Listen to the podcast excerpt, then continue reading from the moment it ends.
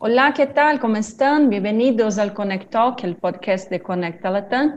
Yo soy Talita Rodríguez y hoy vamos a hablar con Eduardo Hedrush, Solutions Architect for cada región en Comscope, acerca de las arquitecturas de redes de distribución ópticas preparadas para 5G. Eduardo, muchas gracias por hablar con nosotros. Bienvenido otra vez. Hola Talita, ¿cómo estás? Un gusto. Gracias por la invitación. Perfecto. Eduardo, ¿cuáles son los casos de uso y drivers de adopción de 5G en nuestra, nuestra región? Bien, bueno, eh, yo creo que podemos identificar distintas fases de adopción y segmentos objetivos para esta tecnología en términos de mercado y aplicación. Si nos enfocamos en fases de adopción, el mercado, digamos que identifica una primera fase orientada a una experiencia mejorada en la conectividad inalámbrica móvil y en la complementariedad con redes, de, digamos, de ultra banda ancha fija, ¿no? Con aplicaciones del tipo wireless drop o fixed wireless access, se llaman. Em, esta fase está, bueno, claramente orientada hacia el segmento B2C, ¿no? Con un objetivo de capturar y retener base de clientes basándose en una estrategia de mayores velocidades disponibles para ser ofrecidas al mercado.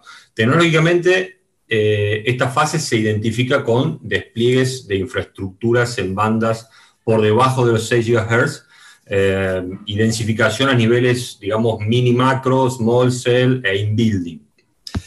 Eh, no obstante, esta estrategia, digamos, hacia consumidores con una propuesta eh, de mejor conectividad, el valor que diferencia a la tecnología 5G de sus predecesoras, eh, generaciones anteriores, digamos, aplica más en el segmento del soporte de nuevos negocios.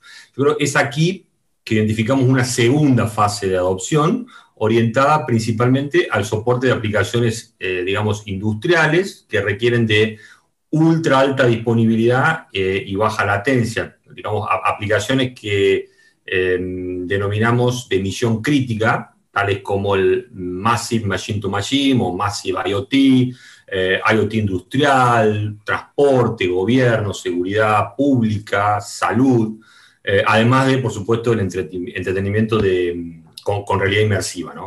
Esta fase, eh, esta segunda fase, está claramente orientada al segmento B2B, con el objetivo de generarle a las operadoras nuevos productos y con esto eh, nuevas líneas de ingreso. En esta fase, eh, la, implementación eh, en cuanto a densificación se, se, intensifica, ¿no? Y, el desarrollo de infraestructuras convergentes multiservicios se transforma en algo indispensable para garantizar la viabilidad del negocio, tanto desde el punto de vista del costo de transformación de la infraestructura, y cuando me refiero al CAPEX, como a la operación de la red. Te comento que eh, tanto de Comscope como en el Fiber Broadband Association LATAM monitoreamos el mercado latinoamericano de, 4 y 5G desde el punto de vista de la conectividad de fibra, haciendo eh, un poco, eh, tomando un poco el, contexto de cómo, cómo aplica esto en, términos de, conectividad. Y te cuento que respecto al 4G, vemos a Latinoamérica manteniendo el foco en, en 4G en el corto plazo, con un crecimiento digamos que sostenido, eh, tanto en usuarios como en cobertura y en funcionalidades, ¿no? tales como LTA, Narrowband IoT y LTM. Eh, vemos eh, ya hacia 5G que durante 2021 vamos a tener una, mejor disponibilidad comercial de 5G en algunos de los países que son identificados como los early adopters de, esta tecnología, ¿no? como es el caso de Brasil, México, Chile, Colombia y Argentina. Yo creo que en ese, en ese orden también. Eh, inicialmente, este, estos despliegues en la banda de 3.5 GHz, ¿eh? pero nada masivo, ¿no? Nada masivo, sino hasta, digamos, 2024, 2025. Y si bien 5G eh, se percibe como la evolución natural de la infraestructura en el mediano plazo, hay algunos aspectos por resolverse, principalmente asociados con la estandarización, eh, la alocación y armonización del espectro, el retorno, algo importante ¿no? que es el retorno de la inversión de, lo que fue el, 4G, que no se dio en el timing previsto y que genera algunas alertas, algunos warnings en los operadores, eh, a partir de tener buena visibilidad eh, en los casos de usos que van a soportar básicamente la monetización de la infraestructura, Talita. Es un poco la, la idea que veo. Sí. ¿Y qué desafíos debemos considerar en la planificación de las redes ópticas de distribución FTTX para afrontar la futura densificación de small cells?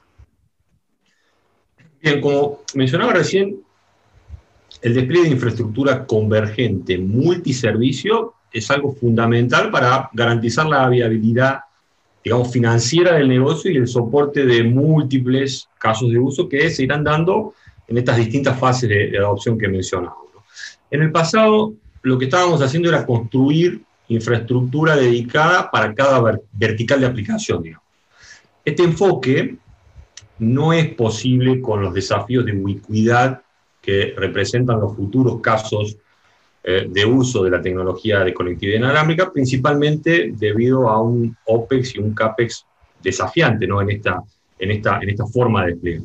Entonces, la, propuesta de 5G es disponer de instancias virtualizadas de diferentes redes que atienden distintos tipos de servicios y necesidades, compartiendo infraestructura de acceso, eh, storage, procesamiento, etc. Entonces, decimos que para que 5G mm, sea posible y en timing con la aparición de, estos primeros casos de uso que mencionábamos recién, las primeras fases, será necesario prever desde ahora mismo una infraestructura ah, de apoyo para esa tecnología con gran eh, flexibilidad y soportando, eh, yo creo que cuatro aspectos fundamentales. Primero es la virtualización desde el core hasta el borde.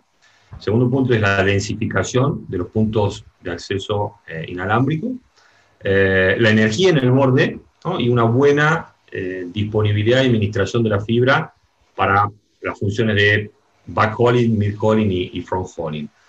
Respecto de la virtualización, eh, los operadores ya están haciendo, eh, llevando a cabo, digamos, la transformación en distintos segmentos de su red para mejorar inicialmente niveles de eficiencia y optimizar eh, el CAPEX. Y esta transformación está comenzando en el core mediante la virtualización de algunas funciones de red, y, digamos, y, corriendo algunas instancias de red definidas por software, a modo de defender e incrementar el negocio. Y esto se va a ir moviendo hacia el borde, ¿no? a partir de aplicaciones o arquitectura de tipo Cloud Run, Software Defined Run, eh, Software Defined Access Run, ¿no? para mejorar eh, en, mejor, eh, o para, para, ir de mejor forma sobre la experiencia del usuario y finalmente el, Total Cost of Ownership de la red.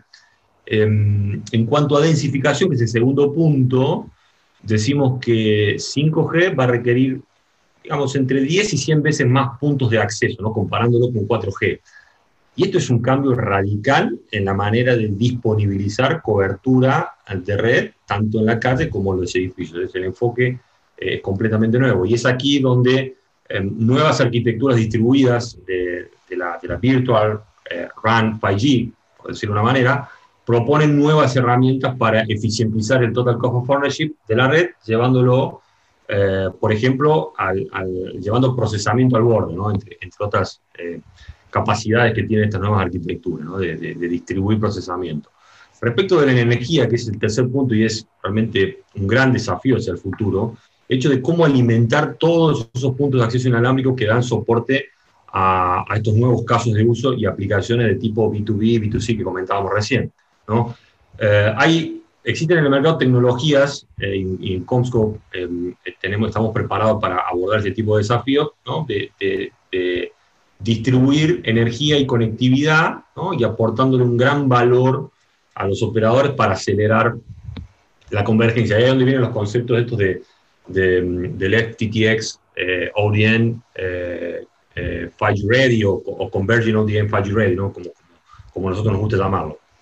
Bueno, y finalmente eh, el denominador común, ¿no? Que, y el, yo creo que el facilitador fundamental de las redes eh, de 5G, que es la fibra óptica, ¿no? Y necesitamos de buena disponibilidad de fibra en la red, bien administrada, bien identificada, y que nos permita dar soporte hoy, como, como decíamos recién, a los casos de uso de red eh, fija, como es el caso de FTTH, Fiber to the Building, Fiber to Distribution Point, al nodo, inclusive redes HFC, eh, ¿no? En distintas arquitecturas, em, pero con, suficiente flexibilidad para escalar en convergencia en el momento que sea necesario. Y esto sin erogaciones significativas de CAPEX adicional, Talita. Es un poco la, manera que lo veo. Sí, bueno. ¿Y cuáles son las arquitecturas y consideraciones que resultan en una infraestructura convergente, costo eficiente y a prueba de futuro? Bueno, yo, para para concluir, te diría que mm, sobre los puntos que hemos desarrollado, ¿no? yo considero que estos nuevos requerimientos en términos de, ya lo dijimos muchas veces, ¿no? capacidad, disponibilidad, latencia y simetría, están impulsando a los operadores a evolucionar hacia redes de fibra óptica con mayor capacidad, eh, redes más flexibles, mucho más confiables, eh, más costo eficientes, eh, y digamos que con cierta flexibilidad para absorber y ser, digamos, y tener cierta previsibilidad en la evolución de, la infraestructura para, resolver estos, estos desafíos que, que traen las nuevas aplicaciones y los nuevos segmentos que, hay que atender. Y esto ha generado en los operadores una necesidad de tomar un enfoque, digamos, un poco más convergente en la, en la planificación de, de, sus infraestructuras.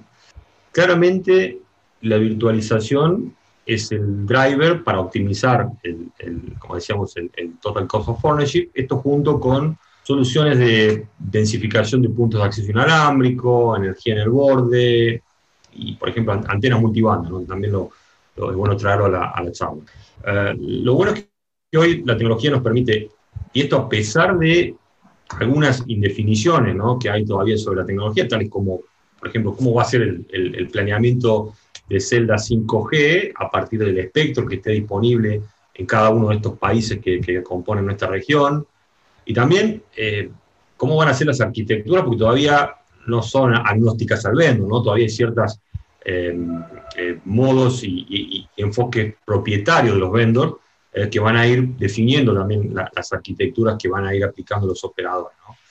No, no obstante eso, como decía, la tecnología nos permite tomar estas consideraciones en nuestras decisiones y desplegar redes de fibra lo suficientemente densas eh, y alineadas con las mejores prácticas de diseño y digamos que estándares internacionales de, de calidad a, los efectos de garantizar el correcto desempeño de la red en el futuro, eh, el tiempo al mercado, que es fundamental, ¿no? Hacerlo, hacer esas, pequeñas erogaciones que haya que hacer para terminar de actualizar la red y empezar a soportar convergencia en el momento que sea, que sea necesario y hacerlo de una manera costo eficiente.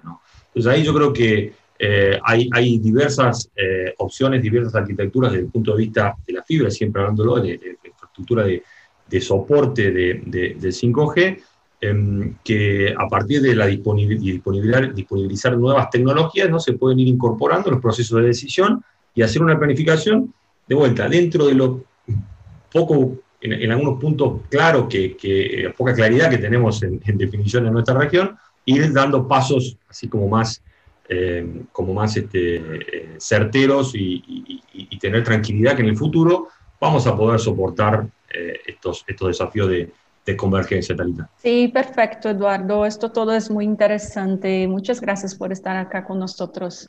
Un placer, Talita. Siempre, siempre atento a, bueno, a, participar de los foros que, que Conecta propone. Yo creo que tener estas discusiones, tal vez en el alto nivel por ahora, pero que, claramente hacia, hacia el futuro generan un impacto eh, en, las decisiones que tomemos ahora, la, manera en que nuestras redes en, Latinoamérica se van a ir, se van a ir eh, actualizando y van a ir eh, permitiendo que se generen estas, estas nuevas, estos nuevos, yo creo que importantes, ecosistemas de, negocios que, tanto nos hacen falta para, para, para mejorar nuestras economías eh, es fundamental ¿no? tener, tener estos foros y poder discutir y poder compartir. Así que nuevamente agradezco muchísimo la oportunidad y, bueno, por supuesto, siempre, siempre disponible para lo que necesiten. Sí, perfecto. Muchas gracias. Este podcast fue ofrecido por Comscope. Muchas gracias por escucharnos y hasta el próximo episodio.